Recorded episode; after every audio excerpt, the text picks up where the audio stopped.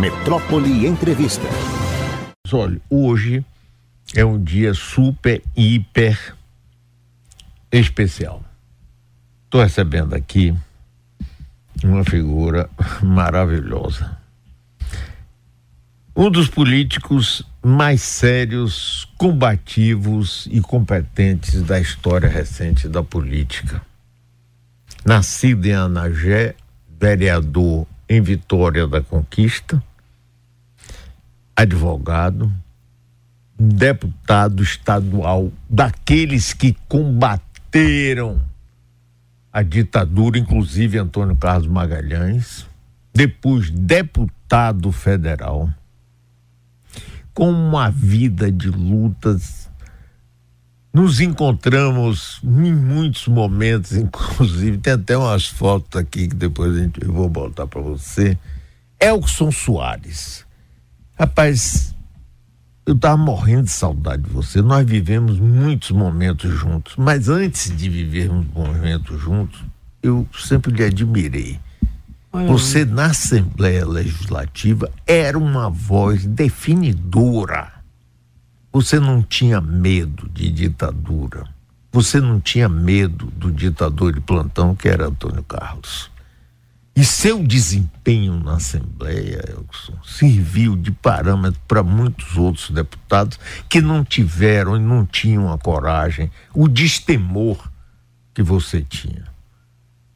Então, ao estar prestando mais do que justa essa homenagem a você, eu queria também que você contasse um pouco da sua história, porque ela merece ser conhecida porque a política sempre precisa de gente como você.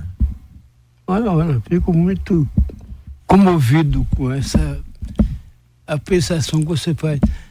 Mas, de fato, eu cumpri um papel que prometi a mim mesmo, de, de ser assim, é, destemido, de certo modo. Sim. E em várias ocasiões dei essa demonstração. Por exemplo, quando eu me formei, é, a certa altura, isso dia 21 de dezembro de 1970, a certa altura a Polícia Federal de então é, compareceu à minha faculdade na Cândido Mendes, na Praça 15, e pediu que eu fornecesse a cópia do discurso que eu iria é, pronunciar na formatura. Eu fui orador da minha turma. e eu disse, olha, eu não tenho cópia do discurso e eu nem conhecia a história de João Mangabeira ainda como conheço hoje, Sim. porque ele teve um episódio parecido com o meu. É, aliás, eu, depois, tive um momento parecido com o dele. Eu nunca escrevi um discurso.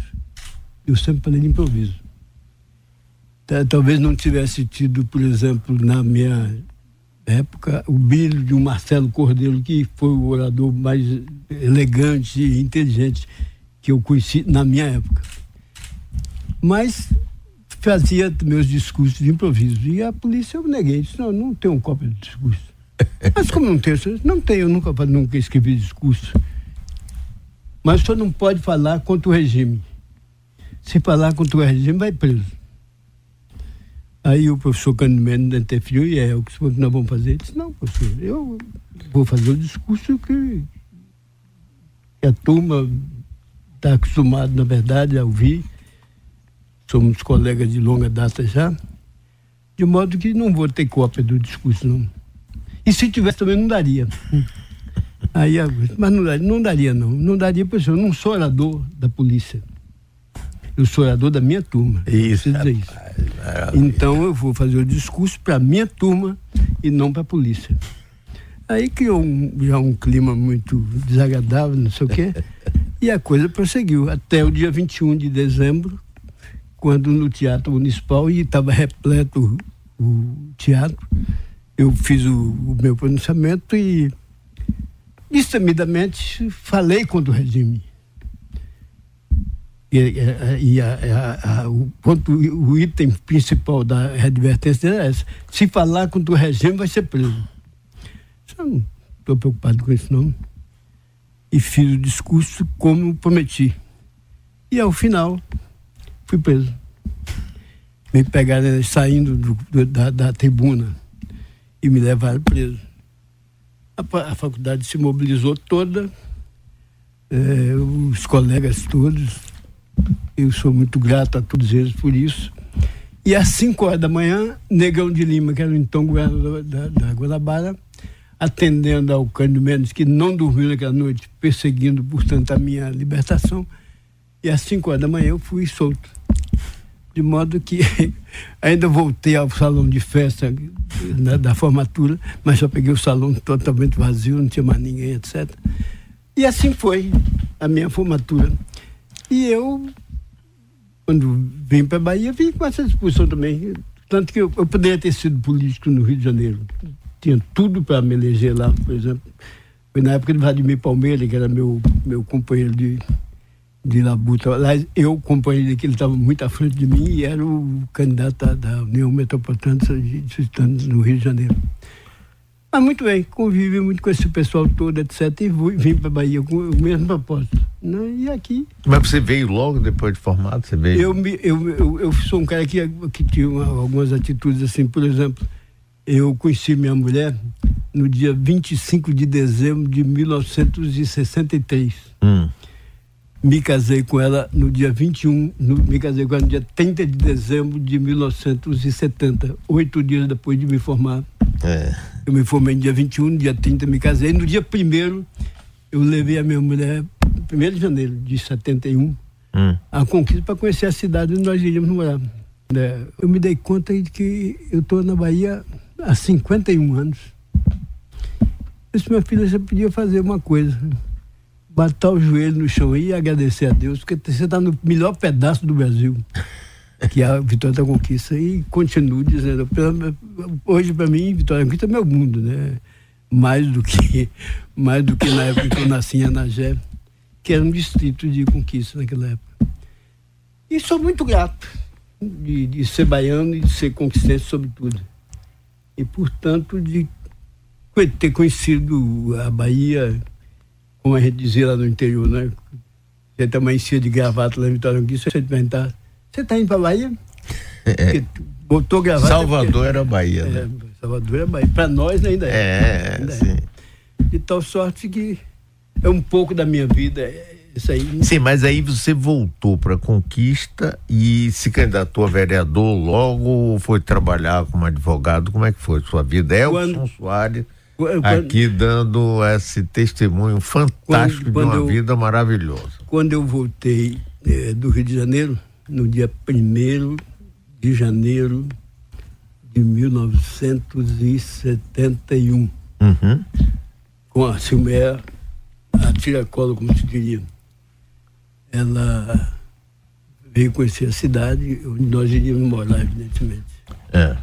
E aí, é,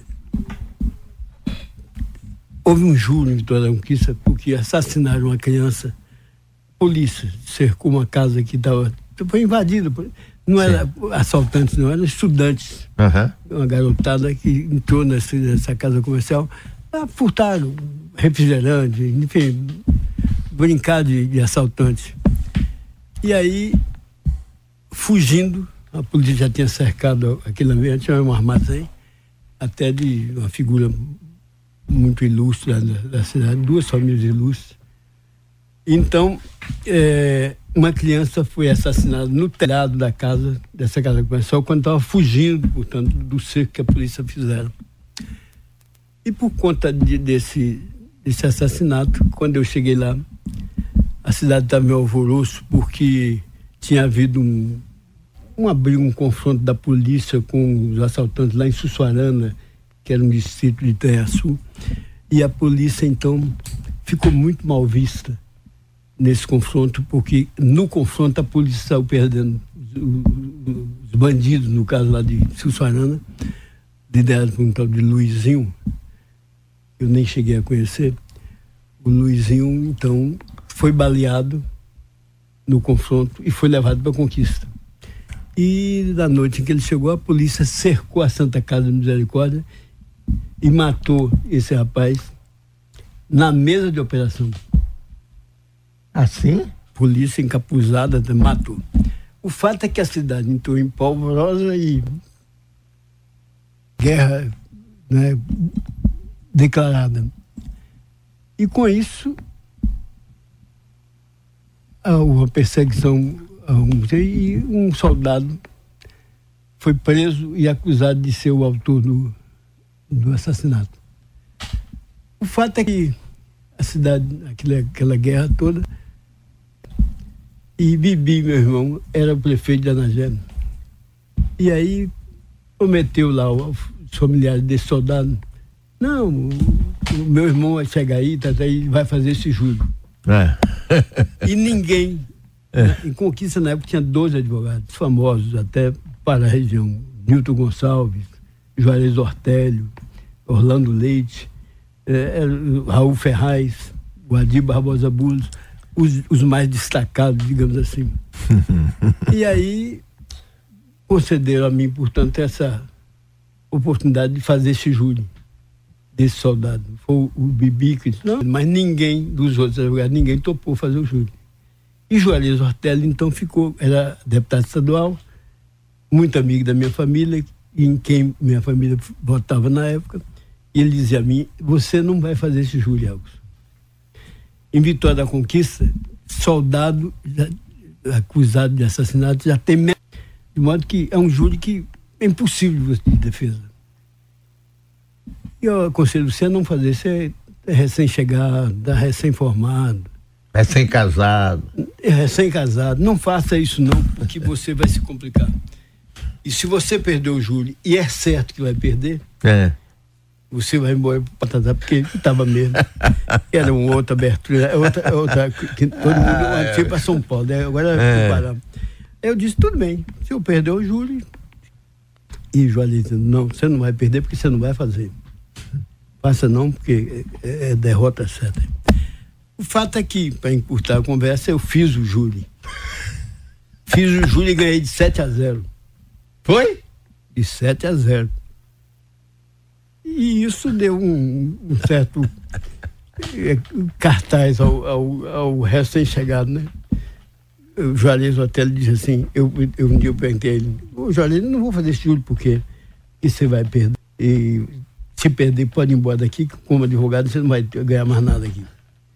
E eu fiquei meio impressionado com aquilo, mas ao mesmo tempo aceitei o desafio. E peguei aquele processo e fui ler com um carinho muito grande. Me lembro que um dia de madrugada, a Silméia já era grávida da minha, da Dani, e a Silméia, três horas da manhã, para dar uma notícia a ela. Ela acordou toda assustada. O que é que sentou na cama e disse, que é? O que, é que houve? Eu disse, não, eu vim lhe dar uma notícia aqui. Ela disse, que notícia? três, três horas da manhã, quatro horas. Disse, que Juarez tem dito aqui, você já ouviu dizer, ele tomava muito café de manhã comigo lá e fala, fazia essa. Você, você não vai fazer esse júri, porque você vai pedir isso. Eu digo, nós não vamos mais para o Pará. Aí ela, toda assustada, não vamos mais, não vamos por quê? Não vamos porque eu vou fazer o júri e vou ganhar. Ela tornou e disse, ué, o que você tem essa, esse otimismo exagerado? Tá? Quer dizer, Todo mundo está dizendo que você não vai ganhar o júri, que o soldado é condenado só por ser soldado, e você acha que você vai ganhar o júri. Eu acho não, eu vou ganhar. legal, legal. Eu vou ganhar. O que eu estou vendo nos autos, se eu tiver um bom desempenho no dia, se eu não gaguejar, como se fala no sertão, eu ganho júri. E, e foi assim. Fui para o júri e realmente, ao final do, do júri, na verdade, quando os jurados deixaram a sala secreta, o primeiro que saiu da secreta era um, um ex-gerente do Banco do Brasil lá, chamado Lorival Gomes. Uma figura muito respeitada na cidade. E ao passar, eu estava ainda de, com a beca, e ele baixou a, a voz assim perto do meu ouvido e disse: Bela defesa, doutor. Eu me levantei de pelo menos um voto já tenho. Mas comentei comigo mesmo. Lorival é um homem de influência, que é um, um gerente do Banco do Brasil, conhece a cidade toda, toda, a cidade toda o conhece também. Se ele comentou alguma coisa com os outros jurados durante o júri, ele deve ter criado uma expectativa favorável também, porque ele vai votar. O, favor da declaração que acaba de fazer. E é evidente que eu vou ter mais votos, com certeza. E fiquei nessa. Aí veio o primeiro voto, segundo, terceiro, quarto, sete, sete a zero. Eu levei o condenado, na verdade, o, o recém-liberto, para tomar café comigo em casa. Isso tudo, na verdade, provocou um alvoroço muito grande. Tanto que o Juarez, quando foi falar comigo, rapaz, você jogo de 7 a 0? É. Viu? Um esforço muito grande, mas eu lhe disse que ganhar. Bem, disso aí resultou depois, isso foi em junho, no final do ano já era a eleição, Jadiel foi escolhido candidato a prefeito e na convenção é, o Júlio ainda era a grande notícia da, durante aquele período.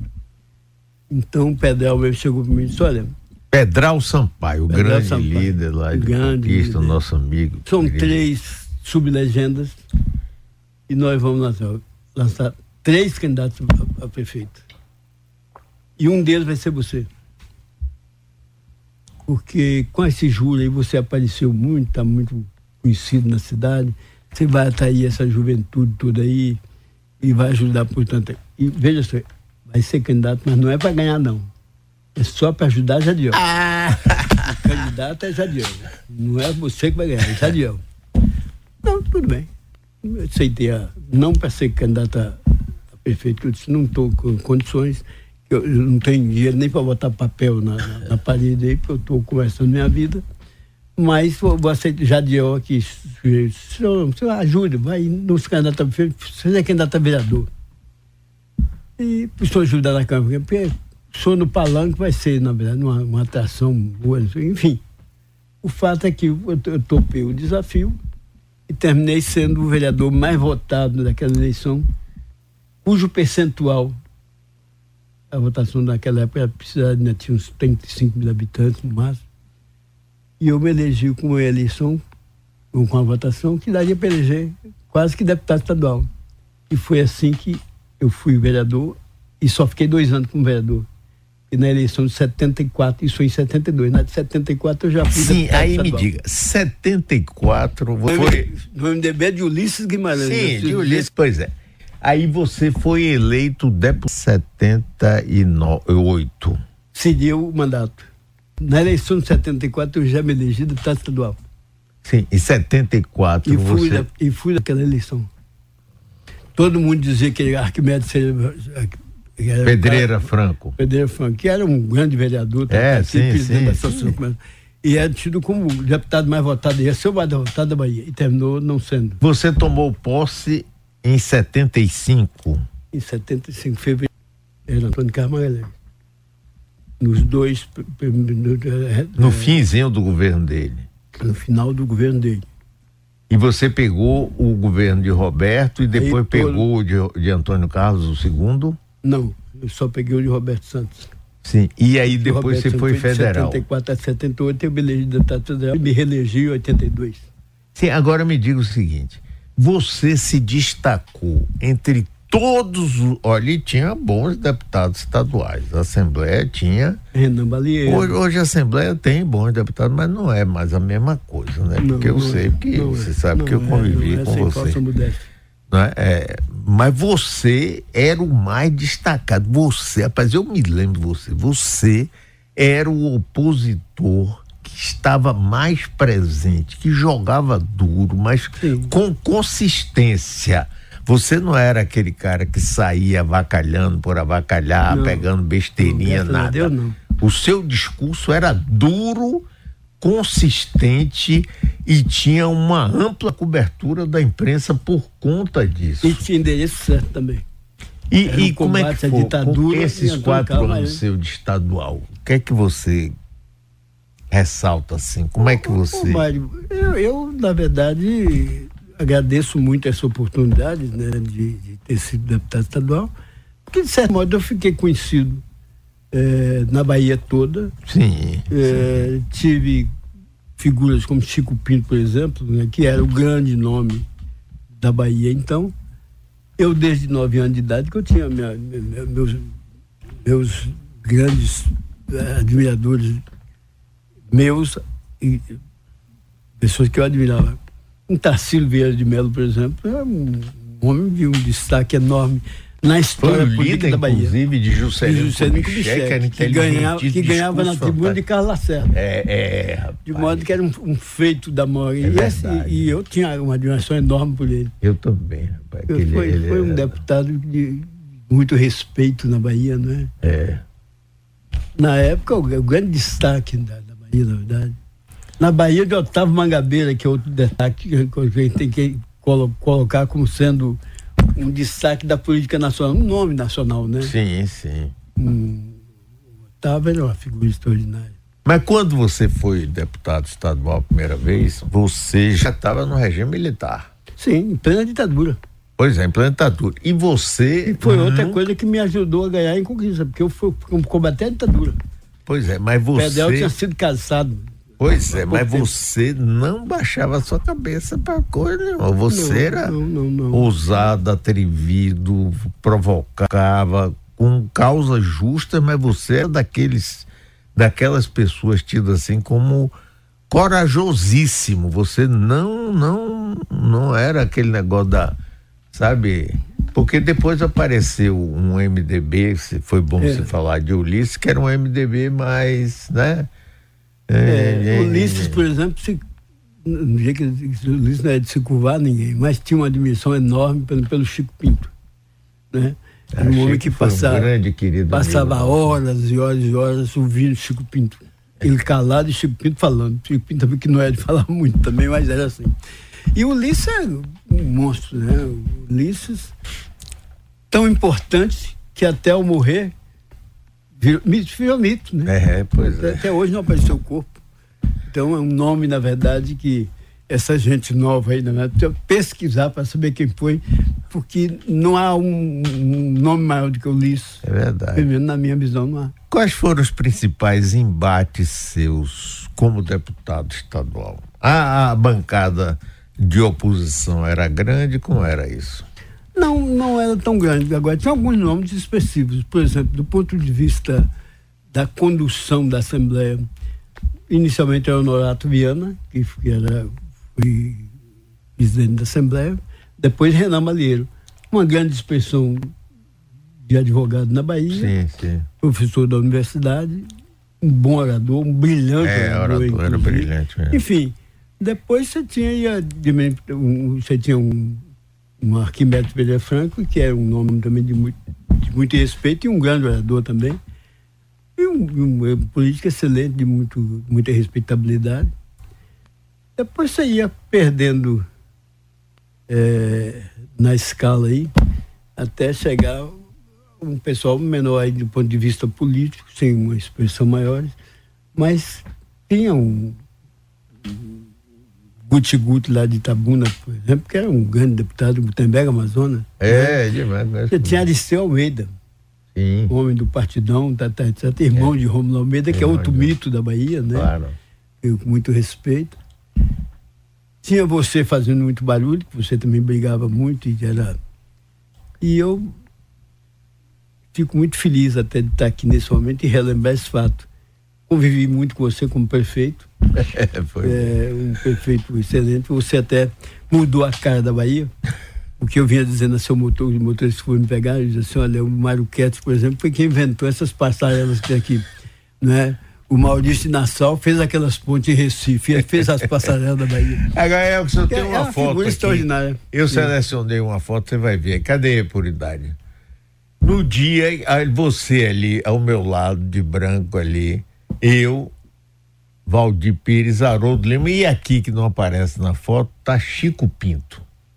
Você se lembra que nós reagimos muito a apoiar Valdir, porque ele, para se eleger governador, ele se juntou com a direita aqui, né, com Nilo Coelho, que inclusive meu colega, meu querido. Aí Chico Pinto aí agora nessa foto, tá vendo?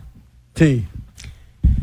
E Grande nós demoramos de apoiar ele. E fizemos essa solenidade lá no Hotel da Bahia. Me lembro. Com Valdir de, de tal e tal. E Valdir assumiu vários compromissos com a gente. Nós não estávamos interessados, nenhum de nós, em coisas de ordem pessoal, mas Sem coisas dúvida. de ordem da orientação política Sem aqui. dúvida, sem não é? E não conseguimos nada. Nada. Diga-se de passagem. Valdir chegou aquele jeito dele, porque Va- Valdir é engraçado, ele quis porque quis ser governador, eu não sei se você concorda. Mas em chegando ao governo, ele não tinha nenhuma vontade, não mostrava nenhum Não. desejo. Só que, que queria ser presidente da República. É, exato. E, e deixou, só falava. e, e foi para Brasília concorrer com Ulisses Guimarães. Rapaz. Que foi a grande decepção da gente, o Valdir concorrer com o Ulisses. Que o Valdir era. Na convenção, para contextualizar, teve uma convenção. E Ulisses, rapaz, era um grande cara. Porque maior Ulisses, inclusive, quando. Tancredo ficou doente, Ulisses poderia ter assumido a presidência. E eu, inclusive, com o general dele dizendo, não, tem que ser, tem que ser, eh, não pode ser o vice, tem que ser o vice que foi eleito. E a gente dizia, não, que é, é o O Ulisses. general Leônidas Eu, Pires Pinto, Gonçalves. não, não é, é o Ulisses, é o Ulisses. Mas o Ulisses, com a formação que tinha, e aí veio a seriedade, eu disse que era, ele disse, não. Quem foi eleito vice-presidente é o Tancredo, é o. É o. Então, rapaz, na primeira eleição direta, Ulisses se candidata pelo partido dele, que ele, aquele partido era, cara, e Valdir foi concorrer com ele. E Valdir Pires foi lá disputar com ele para ser o candidato a presidente no lugar de Ulisses. Exatamente. Perdeu, acabou aceitando ser vice e renunciou ao governo da Bahia. Pô, Elson, essa. E a Bahia mergulhou nesse, nesse buraco do qual até hoje ele não saiu. Pois é, e acabou entregando de bandeja Antônio Carlos Magalhães. Depois da vitória que Valdir teve, nós acompanhamos em 86, com mais de um milhão de votos Um milhão e meio, mais de um milhão e meio de votos. Rapaz, entrega tudo assim. Até hoje eu não consigo entender muito esse negócio. Não. E o, e, o, e o Antônio Carlos tinha já cometido, inclusive, contra você um, um absurdo. Né? Assim, Não, esse judeu, não sei o que, não pode Judeu ser tratado, fedorento. Judeu fedorento. Ladrão e sujo. fedorento. Pois é. Aí a gente, relembrando esses, esses fatos, ele disse assim, a Bahia de então começou a se esfacelar. É. Apesar do governo de Roberto, foi um bom governo. Foi, foi. Foi um homem decente. ser- Um homem decente. Eu acho que a Bahia até hoje eh, teve dois grandes governadores em termos de comportamento como, É. como tal. né? O, o próprio Luiz Viana Filho, apesar de ser um homem da ditadura e tudo mais, Sim, mas, era um um homem civilizado, certo? Sim, eu, eu tenho o maior respeito por ele. Concordo inteiramente. E depois dele, o Roberto Santos. Eu Outro concordo nome da da grandeza, etc. Agora vamos falar um pouco de conquista. Conquista sempre foi. Bom, em 64, o prefeito de Conquista, nosso querido Pedral Sampaio, foi caçado. E em Feira de Santana, o nosso Chico queridinho. Rapaz, uma das grandes figuras que eu conheci na política, você, Chico Pinto e Haroldo Lima. Rapaz, Chico Pinto, uma das figuras mais. E ele, ele abria mão, tudo, ele não disputava. Você lembra Nada. disso? Nada. Despojado de tudo. Despojar, rapaz, eu nunca vi, rapaz. Ele foi caçado da prefeitura de feira. Pedral foi caçado. Não é? E foram líderes fundamentais. E Conquista sempre teve uma presença muito grande na política da Bahia, né? Sim, sempre foi uma cidade oposicionista que tem uma tradição de prefeitos sérios, na verdade. Conquista nunca teve um prefeito corrupto. Ainda é verdade, hoje. é verdade. Pode ter tido alguns outros que a É. pudesse fazer alguma crítica, mas corrupto nu- nu- nunca teve. E Chico Pinto, eu vou contar dois episódios. Quando eu cheguei à, à Câmara Federal, é, o líder eleito, na verdade, ela escolheu Chico Pinto, por exemplo, como vice-líder pela Bahia. Era um dos vice-líderes. E ele foi ao Freitas Nobre. Senhor Freitas, eu não aceito, não. Não quero ser vice-líder. Mas eu tenho um candidato. Aí o Freitas, pois não, você não aceita, tem candidato. Quem é seu candidato? Ele disse, você não conhece não, mas você pode confiar no que eu vou dizer, pode nomear, você vai ter um grande vice-líder. É o Dr. Soares. é, primeiro mandato, mas foi experiente como líder do governo na, na Câmara, na Assembleia Legislativa, foi líder da, da, da oposição, Da oposição. foi inclusive líder do MDB na Assembleia, tem experiência, sabe falar direitinho, é, é corajoso, pode nomear. Eu não aceito, mas ele é meu candidato. E eu fui vice-líder, e fui oito anos de vice-líder de, Feitas Nobres. E o que, de certo modo, me deu também um, um bom laço na Câmara Federal. Eu conheci muita gente boa, Pedro Simon, né, de São Paulo, algumas figuras também extraordinárias, é, de Minas Gerais, o Pimenta da Veiga, depois que foi substituiu o Freitas Nobre. E tive, portanto, por causa desse convívio, uma boa, se me permite até uh, vaidade de dizer, acho que tive um papel importante também na Câmara Federal. Tanto que no encerramento da campanha de Chico Pinto, é o outro episódio que eu quero lhe contar aqui, em Salvador, Sim. no encerramento da campanha de Valdir, quando o comandante do Palanque anunciou que Chico Pinto ia falar, ele pegou o microfone e disse, eu não. Os senhores vão vir, um deputado novo aí, tá? Mas é quem vai encerrar essa campanha. E passou a palavra Você. É. Ah, mas fantástico. E, e eu fiz um barulho razoável. etc. Você faz, rapaz, eu me Não lembro foi tanto. Você, rapaz, olha, você não sabe a alegria que você está me dando de estar aqui hoje comigo. E a gente, rapaz, relembrando e homenageando você, Elson Soares. Obrigado, inclusive. Não, mas rapaz, olhe, há muito tempo eu tô com isso na cabeça. Onde anda, Elson? Onde anda, Elson? Meu, saudade de você. Nós tivemos convívios ótimos. Né? Nós participamos de cada momento, rapaz, assim, da vida política aqui, né? E a admiração que eu tinha, mesmo quando você era de oposição e eu estava do outro lado, rapaz, era o sujeito que dava régua e compasso batia firme, sólido, não tem, não é com com fake news, não é com coisa, com conversinha não, ia direto, coragem, capacidade oratória extraordinária, rapaz. Seus discursos eram duros, quando tinham que ser duros, rapaz. E você é um companheiro dos seus companheiros. Eu me lembro quando nós, rapaz, nós formamos um, um- um quarteto. Você, Chico Pinto, Haroldo Lima e eu que era o, o, criado pela ditadura, o filhote da ditadura. Mas que teve um bom desempenho.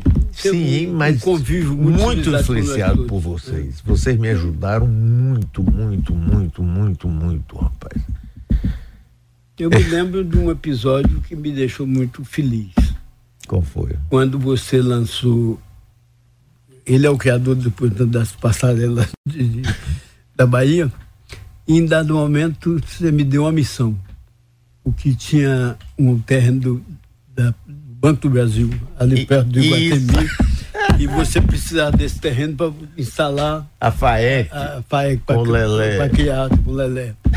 E aí, Soel, você tem condição de conseguir isso lá? Vê- lá. E eu fui com essa oportunidade com o Camilo Calazans. Isso, Falei grande. com o Camilo, olha, o prefeito está fazendo um bom trabalho, aí enfeitei lá o, o pavio e disse, está precisando disso, e eu gostaria que o som tenha um lugar dele. Pode falar com ele que eu vou ceder. Quando ele deu notícia, já até. Rapaz, você conseguiu. Foi, É verdade. É verdade, porque a gente está precisando de uma área. É. que Chegamos a ter 4 mil operários trabalhando Exatamente. ali.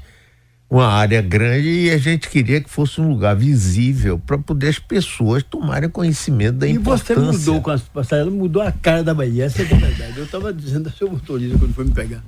Isso foi um momento, na verdade, de, de- de grande visão que você teve, que enfeitou a Bahia toda.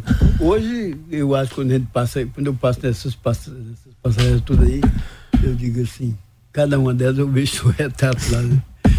que foi um momento feliz de sua administração. Mudou a Bahia toda. Agora, Elkson, eu queria que você falasse um pouco sobre uma figura que eu acho importantíssima, Pedral Sampaio. Olha, Pedel é outra figura eh, exemplar na política da Bahia. Eh, um homem de origem rural. O avô dele foi uma grande liderança em conquista, né? O, prefeito, inclusive, da cidade. E o Pedel, que se formou aqui na, na Bahia e em seguida foi ser engenheiro em Ilhéus, terminou casando, etc. Depois levou a mulher para conquista, etc. E foi, ainda hoje eu digo lá em Conquista, em toda a reunião, foi o prefeito que mudou a, a, a face também de Vitória da Conquista. Pedral talvez tenha sido o político mais importante da história de Vitória da Conquista, embora ele faça muitos elogios a mim, por exemplo. Ele disse, não, o Elton foi o melhor deputado que Conquista teve em todos os tempos. Eu, eu me lembro que ele feedback. Você acha que eu fui melhor deputado que Regis Pacheco, por exemplo, que Regis Pacheco era padrinho político dele. Ele disse, muito melhor, muito melhor. Mas eu concordo inteiramente. Mas o fato é que a gente tem que é, anotar esses dados, na verdade, porque eu, eu tá, é igual o Rui Medeiros, que é um intelectual, um grande advogado e meu colega, que eu escrevi para um livro que, que foi escrito sobre, sobre mim lá em depois eu vou até lhe dar uma cópia, não, não está acabado, né? Mas, ah, eu, quero, eu vi, eu vi falando sobre esse livro, eu, eu quero, eu me arrumo, viu? Está é, é, faltando algumas coisas. É, é, a publicação foi um sobrinho meu que, que fez um, alguns volumes, que eu até não gostei, porque não estava acabado, não, não, fiz os agradecimentos devidos às pessoas, etc. Mas o fato é que está tendo lá esse livro. Então o Pedro diz assim: o Elkson foi o melhor deputado de conquista de todos os tempos. Eu concordo. Aí eu perguntei, você acha que eu fui melhor de, Regis Pacheco? Ele, muito melhor, muito melhor. E era uma figura também simples, sem grandes ambições, na verdade. Mas podia ter sido governador da Bahia, se podia. quisesse. Vice, naquela eleição, não tinha para ninguém com o Valdir Pires. E daria outra expressão, inclusive na Pois é, rapaz. Mas talvez ele, Pedro é muito sistemático, talvez ele tivesse adivinhado que não poderia conviver com o Valdir.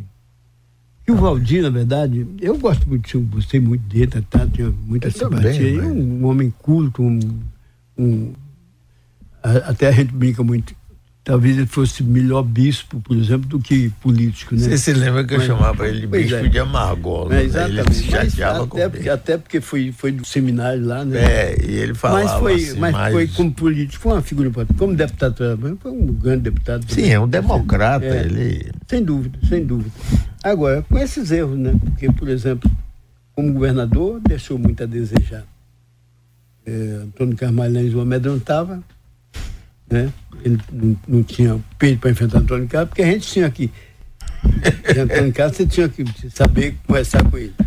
Ele um dia ligou para minha casa, depois que eu vi um discurso Oi? meu na. na... É. E muita gente dele lá já tentou, tentou puxar rebote para mim lá na, desde a Assembleia, depois lá na, na, Câmara Federal também. Né?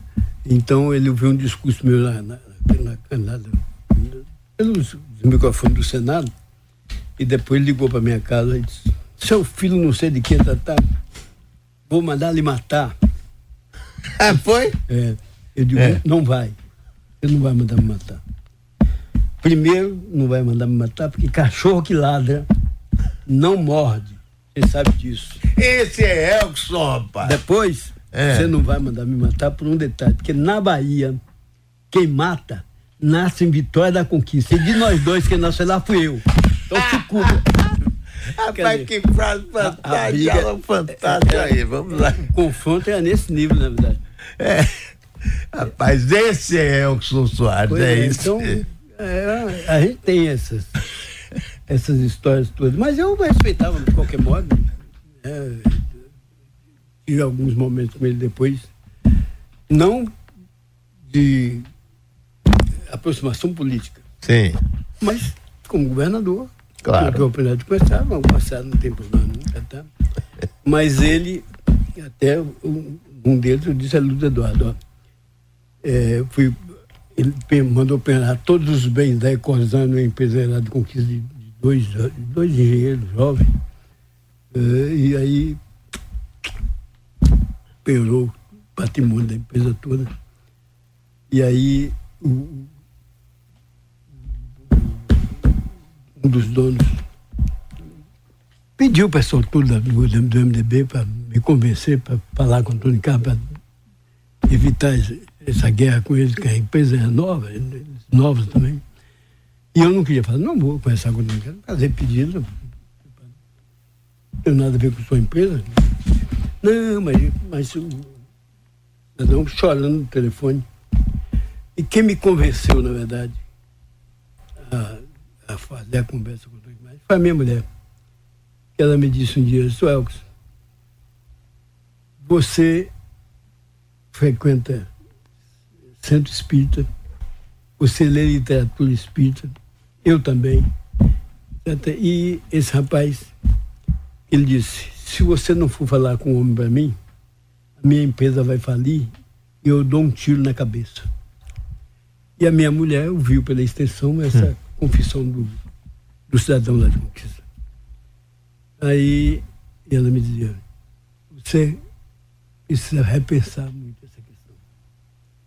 Se tiver que falar com o governador, repense se está relutando, não quer fazer, mas pense bem, que se esse rapaz tiver os bens empenhados e se matar, você vai levar o resto da vida é. carregando esse peso, hum. tá? o que não é bom para quem é espírita. E eu terminei indo fazer a conversa com o Antônio Camargo, e o pior é que ele atendeu.